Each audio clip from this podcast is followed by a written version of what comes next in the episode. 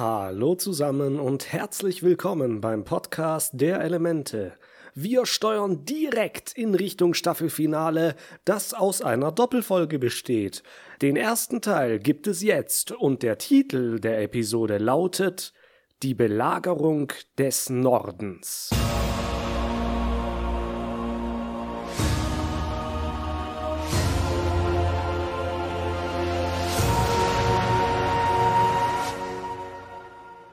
Wir beginnen, wo wir letzte Folge aufgehört haben, am Nordpol. Katara tritt gerade gegen einen anderen Schüler von Paku an. Der Junge ist ein wenig am Zittern und bändigt einen Eisklotz, den er auf sie wirft. Für Katara ist das kein Problem. Sie fängt ihn, macht Wasser draus und friert den Jungen in einem Eiszapfen ein. Sehr cooler Konter, da kann man nicht meckern. Paku ist auch sehr beeindruckt und lobt Katara über alle Maßen. Sie sei die beste Schülerin, die er je hatte und hat bewiesen, dass man mit genug Ehrgeiz und Training alles erreichen kann. So wie es aussieht, hat sie jeden anderen Schüler schon geschlagen, denn keiner will noch gegen sie kämpfen. Aang ist im Gegensatz zu Katara nicht voller Ehrgeiz, hat aber sehr viel Talent, was Paku aber nicht ausreichend ist. Er soll mal zeigen, was er denn so kann und bändigt einen lustigen Schneemann um sich herum. Das ist zwar recht unterhaltend, aber kaum eines wasserbändiger Meisters würdig. Währenddessen gehen Sokka und Yui gemeinsam durch die Stadt spazieren. Sokka erzählt von dem Südpol, wo es nicht so schöne Häuser und Paläste gibt wie hier. Yui lacht amüsiert, aber sie hat dennoch kein reines Gewissen, einfach so mit Sokka herumzugehen, da sie ja verlobt ist. Ach ja, diese Sache ist nach dem plötzlichen Wandel in Parku letzte Folge leider noch nicht gelöst worden. Sokka hat sie wohl zwischen den Episoden gut trösten können und sie haben sich auch entschlossen, freundschaftlich miteinander auszukommen, da leider nichts an Yuis Verlobung geändert worden ist. Also hat sich hier an dieser Front wohl noch nicht viel weiterentwickelt. Sokka will Yui wieder aufheitern und er nimmt sie mit zu Appa, der mit anderen Tieren bei den Stallungen frühstückt. Appa freut sich riesig, Sokka zu sehen und schlägt ihn erstmal ab. Yui meint, er hätte Appa wohl in letzter Zeit ein wenig vernachlässigt. Wie lange sie wohl schon beim Nordpol sind? Hm, leider kann man das nicht genau sagen, aber ich schätze mal, dass sie mindestens einige Wochen gebraucht haben, um Pakus Lehrstoff durchzunehmen. Katara hat ja sehr schnell und gründlich gelernt und Aang hat, wie gesagt, einfach ein Talent dafür. Also veranschlagen wir mal so circa einen Monat oder anderthalb. Die Zeit drängt natürlich, da im Sommer immer noch Zosins Komet kommt und daher können sie nicht allzu lang geblieben sein. Sokka und Yui fliegen jetzt eine Runde mit Appa und die Prinzessin ist begeistert. Fast ein wenig so, als wenn Sokka ihr einen superschnellen Lamborghini zeigt, um ein wenig anzugeben, hä? Yui friert es und sie rücken ein wenig zusammen und küssen sich auch beinahe, doch sie kommen schnell wieder zur Besinnung und rücken peinlich berührt wieder auseinander. Tja, wie ich sagte, nur auf Freundschaft machen. Das ist die Devise. Leider. Es fängt an zu schneien, aber etwas stimmt nicht. Der Schnee ist ganz schwarz von Ruß und färbt das Wasser der Stadt grau. Sokka sagt, dass der schwarze Schnee von den Schiffen der Feuernation kommt. Er hatte es schon im Süden gesehen, als sie angegriffen worden sind, und von der Menge des Schnees kommen sie mit einer ganzen Flotte. Zhao und Iro sind auch schon in den nördlichen Gewässern unterwegs. Jean meint, dass die nächsten Tage in die Geschichtsbücher eingehen werden, denn bald würde er, der große Admiral Zhao, die Wasserstämme von den Landkarten streichen. Ja, straight up Völkermord. Schon wieder. Ich glaube, ich habe es schon einmal erwähnt, die Feuernation ist von ihrem Faschismus und ihrer Hybris, ihrem Hass und ihrem Machtdrang so vergiftet, dass ihre Abkömmlinge, Menschen wie Zhao, die anderen Nationen nicht als gleichwertige Teile einer Welt sehen, sondern es für sie nur logisch ist, die Schwächeren zu unterwerfen und auszulöschen. Und wir werden noch sehen, dass Zhao dafür jedes Mittel recht ist. Iro warnt Zhao, dass die Geschichte ihre Helden nicht immer gut behandelt. Zhao sagt, dass Iro wohl aus Erfahrung spricht und versichert ihm, dass das hier nicht wie seine Niederlage in Ba Sing Se sein wird. Iro wirkt sehr matt und sagt, dass er hoffte, dass Zhao recht hat. Ob er es auch meint, hm, ich glaube nicht wirklich. Iro hat, als er noch aktiv im Krieg gekämpft hatte, die Hauptstadt des Erdkönigreichs Ba Sing Se 600 Tage lang belagert. Das war vor sechs Jahren und die Feuernation hat damit versucht, das Erdkönigreich zu stürzen. Doch die Belagerung blieb erfolglos und Iro, damals noch Kronprinz, musste sich geschlagen geben. Ausschlag dafür war der Tod seines einzigen Sohnes Lu Ten, der auch bei der Belagerung gekämpft hat. Iro hatte mit seiner Armee die äußerste Mauer der Stadt durchdrungen und wollte schon weitermachen, doch als er von seinem gefallenen Sohn erfuhr, brach sein Wille und er befahl den Rückzug. Nach so vielen Erfolgen und Siegen war diese Aktion eine Schmach für ihn und die Feuernation.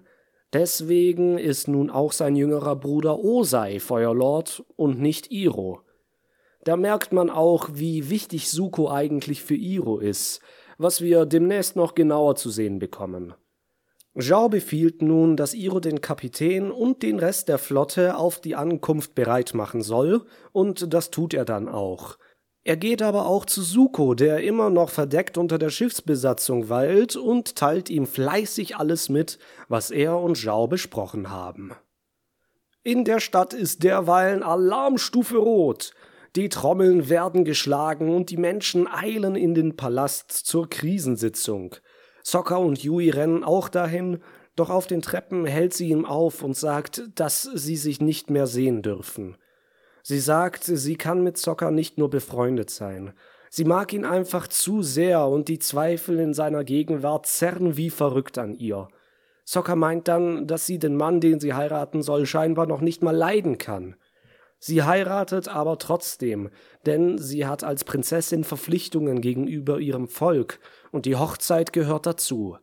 Sockert sagt dann einen sehr schönen Satz, nämlich, dass sie ja nicht ihr Volk heiratet.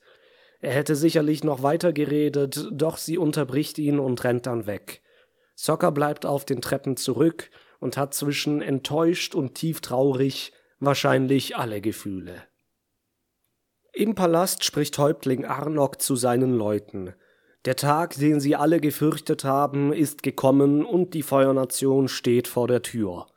Er sagt, dass sie alles tun werden, um die Menschen der Stadt zu schützen, auch wenn es vielleicht einige das Leben kostet.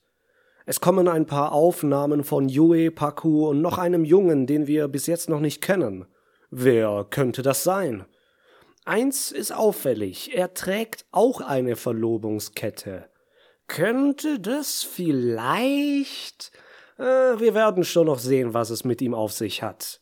Arnok ruft nun noch den Geist des Mondes und den Geist des Meeres um Hilfe an. Zwei wichtige Geister für den Wasserstamm, die sowas wie ihre Schutzheiligen sind. Dann braucht er noch einige Freiwillige für eine besonders gefährliche Aufgabe. Sokka meldet sich als erstes mit ein paar anderen jungen Männern, die dann alle zu Arnok gehen und sein Zeichen, drei gewellte Striche auf der Stirn, empfangen. Ich denke mal, dass das Feuer darstellen soll, was zur Konfrontation mit der Feuernation passen würde. Sokka wendet sich nochmal zu Yui, die sich sehr anstrengt, keine Miene zu verziehen, aber ihr fließen dann die Tränen übers Gesicht, als Sokka geht. Später treffen sich Aang und Arnok draußen und reden über die Ruhe vor dem Sturm, die Stille vor der Schlacht. Aang meint, dass er damals, als die Luftnomaden ausgerottet wurden, nicht da war, aber dieses Mal wird es anders sein. Er stellt sich auf einen Sockel und wie zu Beginn jeder Episode im Intro fährt die Kamera von hinten nach vorne und schwenkt dann auf den Himmel. Dass dieses Stilmittel gerade hier eingebaut wurde, kann man wohl so interpretieren, dass hier und jetzt die entscheidende Schlacht beginnt und gleichzeitig das Finale eingeläutet wird. Ein abgerundetes Intro fürs Ende sozusagen. Die Truppen warten nun auf der äußeren Mauer auf den Angriff. Noch bevor sie die Schiffe richtig sehen könnten, werden sie schon mit riesigen Feuerbällen beschossen. Die Mauer kriegt ein riesiges Loch und die Menschen fallen hinab. Weitere Geschosse fliegen in die Stadt und zerstören die Häuser und Brücken. Die angeschlagenen Menschen klettern wieder aus dem Schnee. Sokka und Katara sind unverletzt und Ahn fliegt mit Appa los. Auf den Schiffen sind Katapulte, die die Feuerbälle schießen. Diese Katapulte sind von der Bauart Bilde mit Schwungseil, was in unserer Welt schon im Mittelalter bei Belagerungen von Burgen eingesetzt wurde. Die Dinger können riesig gebaut werden und sind für Katapulte äußerst präzise. Sie können Geschosse mit über 100 Kilo bis zu 300 Meter weit schleudern, was an dieser Stelle aber ein wenig übertrieben wurde, denn wir konnten die Schiffe gerade so am Horizont sehen, als sie schon geschossen haben und trafen. Das ist viel zu weit. Auf der Mauer, auf der Aang und die anderen stehen, kann man, wenn wir die Mauer mit mm, so Pi mal Daumen 30 Meter hoch sein lassen, schätzungsweise 20 Kilometer weit sehen, wenn die Erde bei Avatar denn denselben Umfang hat wie unsere. So ein Katapult kann keine 20 Kilometer weit schießen. Aber wer weiß, vielleicht hat der Mechaniker sich für diese Waffe etwas Besonderes ausgedacht. Aang fliegt jetzt jedenfalls auf das vorderste Schiff zu und fegt die Belegschaft vom Deck. Dann zerstört er zwei Katapulte, wobei das eine ein Loch in den Schiffsrumpf schlägt. Das Schiff wird nicht mehr angreifen können und wird vielleicht auch noch sinken. Aang verkettert zwei weitere Katapulte und löst den Mechanismus eines der beiden aus. Beide krachen ineinander und werden zerstört. Also für einen Jungen richtet Aang hier sehr viel Schaden an. Bevor Aang ein weiteres Katapult zerstören kann, wird er von einem hammerwerfenden Riesenkerl in die Mangel genommen. Doch Appa kommt zur Hilfe und schmeißt den Mann einfach über Bord. Dann wird Eis um das Schiff gebändigt. Das Eis durchbohrt das Schiff und hebt es über Wasser, und wir erhalten ein Bild, das wir schon vom Nordpol kennen. Einige Boote der Wasserbändiger haben genügt, um ein ganzes Schiff der Feuernation auszuschalten. Aang hebt wieder ab und fliegt dann den Rest der Flotte entgegen. Es sind noch über 100 Schiffe, die auf den Wasserstamm zusteuern, und Aang kann es kaum glauben. Währenddessen bereitet Arnok seine Spezialeinheit auf ihren Einsatz vor. Er sagt, dass sie die Feuermarine ausspionieren sollen, indem sie sich als Soldaten verkleiden und sich auf die Schiffe schleichen. Der Junge, den wir vor kurzem noch sehen konnten, tritt in einer Feueruniform vor und zeigt, wie sie sich zu kleiden haben. Soccer kann sich das Lachen nicht verkneifen, denn die Rüstung, die der Junge trägt, ist lange nicht mehr auf dem neuesten Stand. Arnok meint, dass sie vor 85 Jahren von der Feuernation erbeutet wurde. Vor allem die Schulterspitzen findet Soccer super lustig. Der Junge in der Uniform fühlt sich aber direkt persönlich angegriffen. Er wirft Zocker Untreue vor, weil er ja immerhin nicht von ihrem Stamm ist. Bevor der Streit richtig losgehen kann, spricht sich der Häuptling für Zocker aus, denn er schätzt ihn sehr und hält ihn für einen tapferen Krieger. Hm, so etwas bekommt Zocker nicht häufig zu hören, aber tatsächlich ist Zocker hier wohl am besten auf den Angriff der Feuernation vorbereitet. Der nächste Abschnitt zeigt das besonders. Arnok will, dass sie zuallererst herausfinden, wer die Flotte kommandiert. Soccer ist der Sache schon weit voraus und beschreibt Zhao ganz lässig. Als hätte er einen Film schon einmal gesehen und würde hier ganz cool spoilern. Arnok ist erneut beeindruckt und will, dass er dem Jungen, der hier mit Han angesprochen wird, alles erzählt, was er weiß.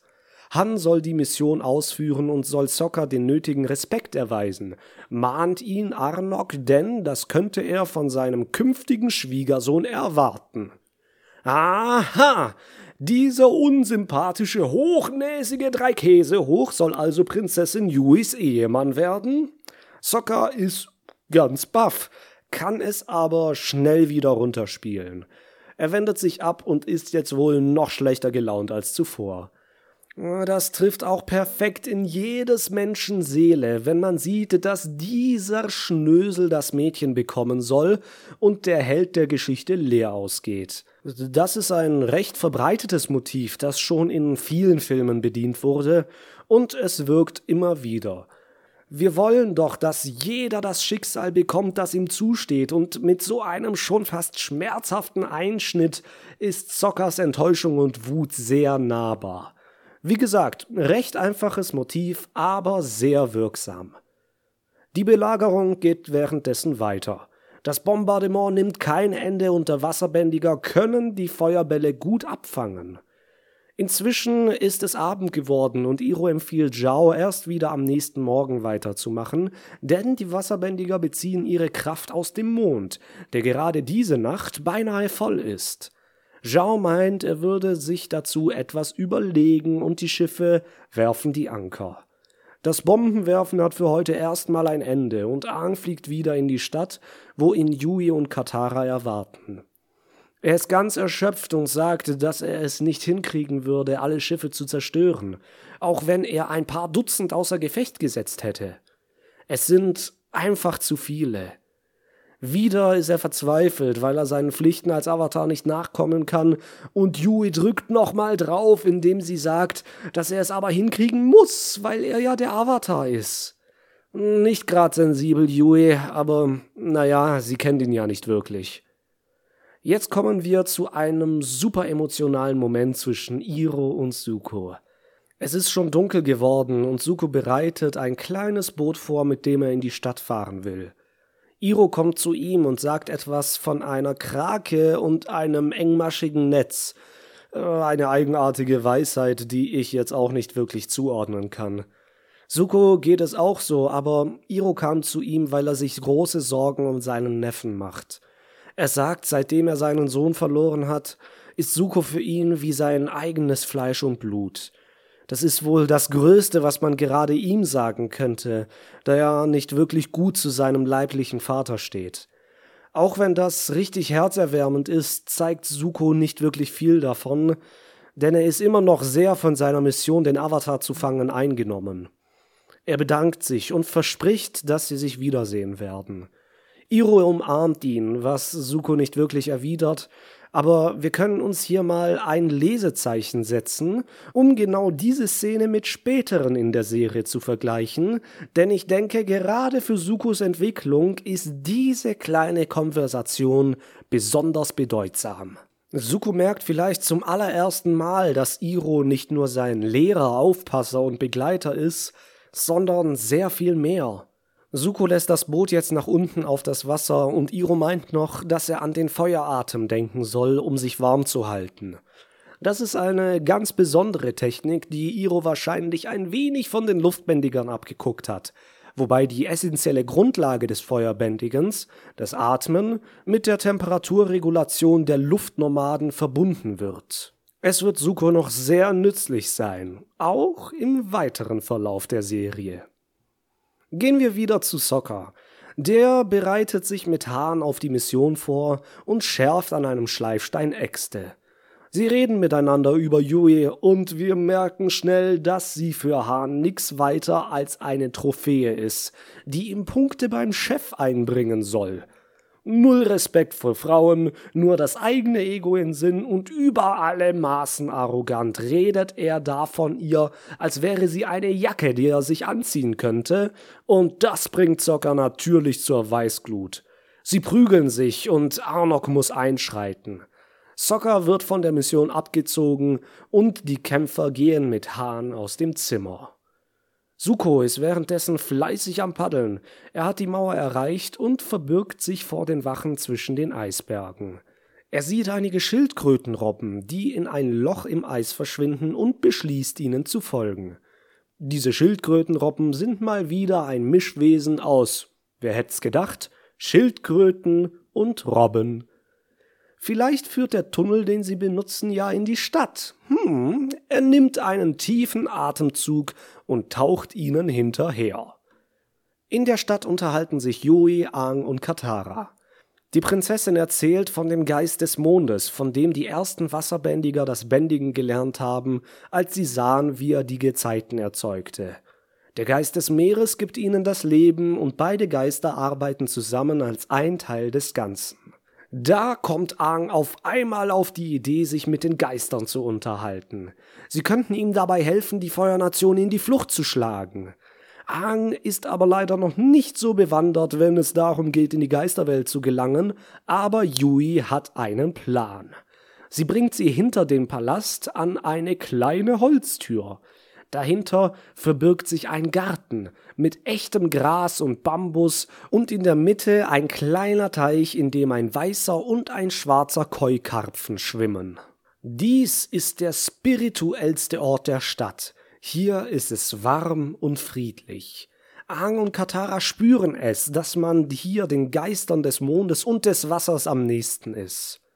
So, und jetzt meine Frage hierfür. Ist das der gleiche Ort, der in der Legende von Kara den Nord mit dem Südpol verbindet? Also eines der großen Tore in die Geisterwelt, die der erste Avatar damals geschlossen hat? Hm? Äh, wahrscheinlich nicht. Irgendwo am Nordpol müsste doch dieser Wald stehen, der das Portal birgt. Vielleicht haben die Menschen einfach ein Stück des Waldes in die Stadt gebracht, um nicht inmitten der Eiswüste zu bauen und sich von dem Meer abzuschneiden. Genau wissen wir es jedenfalls nicht. Suko ist derweilen in einer Höhle angekommen. Er friert sehr, aber dann macht er den Feueratem und pustet einige Feuerbälle, was ihn scheinbar ganz schnell wieder warm werden lässt. Gut, dass Iro ihn daran erinnert hat. Die Schildkrötenrobben machen Lärm und er faucht sie an, sie sollen still sein. Und sie hören auf ihn.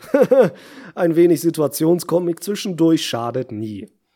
Er klettert dann durch einen wasserdurchströmten Gang weiter nach oben gegen das herunterstürzende Wasser. Wieder zurück bei Sokka, der gerade ganz wütend seinen Bumerang sterft, kommt Anrock zu ihm und fragt, ob alles okay ist. Er ist ganz sarkastisch, aber der Häuptling kommt mit einer besonderen Aufgabe zu ihm. Er will, dass er seine Tochter Yui beschützt. Sokka ist auch wieder einmal ganz gut drauf, bis er sich dran erinnert, dass er und Yui ja eigentlich nichts mehr miteinander machen wollten. Oh je, das wird schwierig werden. Gehen wir wieder zu Suko. Hoi, das ist ein Hin und Her heute. Der kämpft sich durch das Wasser und hält wie ein Taucher die Luft an. Er kommt an eine Eisschicht, die er nicht durchschlagen kann, aber er hitzt sie dann mit seinem Bändigen und landet nach Luft schnappend endlich in der Stadt des Wasserstamms. Das war sehr knapp, aber er hat's geschafft. Aang hat währenddessen Schwierigkeiten, in die Geisterwelt zu kommen. Er meditiert und konzentriert sich, aber das Getuschel von Katara und Yui lenkt ihn fürchterlich ab. Dann auf einmal fällt sein Blick auf die beiden Fische im Teich. Sie schwimmen im Kreis hintereinander und ihre schwarz-weißen Muster erinnern ihn an etwas. Die Fische verschwimmen in ein Yin-Yang-Zeichen und plötzlich geht bei Aang das Licht an und er ist in der Geisterwelt.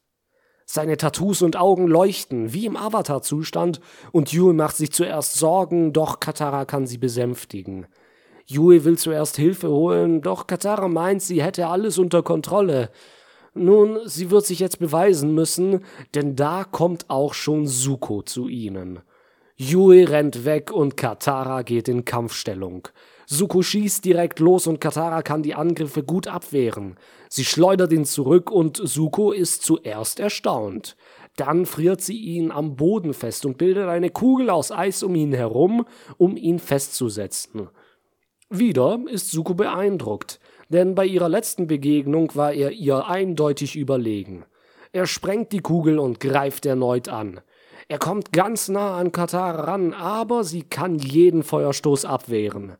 Suko springt hinter sie und will sich ankrallen, doch Katara wirft ihn wieder nach hinten und friert ihn nun in einer riesigen Fontäne ein. Das hätte auch so weit gereicht, aber zu ihrer aller Unglück geht jetzt die Sonne auf.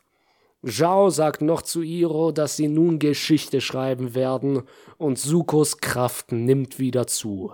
Er taut das Eis mit einem Nasenschnaufen und sein Feuerstoß schleudert Katara mit solcher Kraft gegen den Bogen am Teich, dass sie ohnmächtig wird.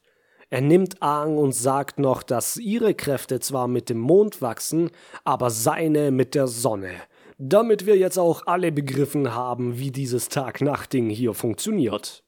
Die Schiffe der Feuernation fahren jetzt bis zu der äußeren Mauer der Stadt vor und durchbohren sie mit ihren Rümpfen.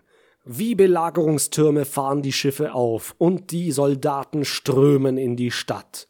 Zhao ist sich siegessicher und sagt schon mal den Fall der Stadt voraus. Katara erwacht kurz darauf wieder. Da kommen auch schon Sokka und Yui auf Appa in den Garten geflogen. Sie wollen wissen, wo er und Suko sind, aber Katara kann nicht sagen, wohin sie verschwunden sind. Die Kamera fährt nach oben und wir sehen einen kleinen Pfad, der aus dem Garten hinaus in die Eiswüste des Nordpols führt. Hm, könnte Suko vielleicht diesen Weg genommen haben? Katara, ne? Ich kann euch versprechen, Suko ist da lang gegangen und kämpft sich jetzt gerade mit dem meditierenden Ahn auf dem Rücken durch einen Schneesturm. Und genau hier, genau wenn es am spannendsten wird, endet diese Episode. Puh, also wenn Staffelfinale, dann aber richtig. Puh, die Situation am Nordpol spitzt sich unschön zu und wir haben schon einen kleinen Blick auf die nächste Episode erlangt, nämlich dass es sehr stark um den Geist des Wassers und den Geist des Mondes gehen wird. Hoffentlich kann ich euch auch wieder bei der letzten Episode des ersten Buches dabei haben. Ich bedanke mich sehr herzlich für das Zuhören und ich wünsche euch alles Gute. Macht's gut, bis denne.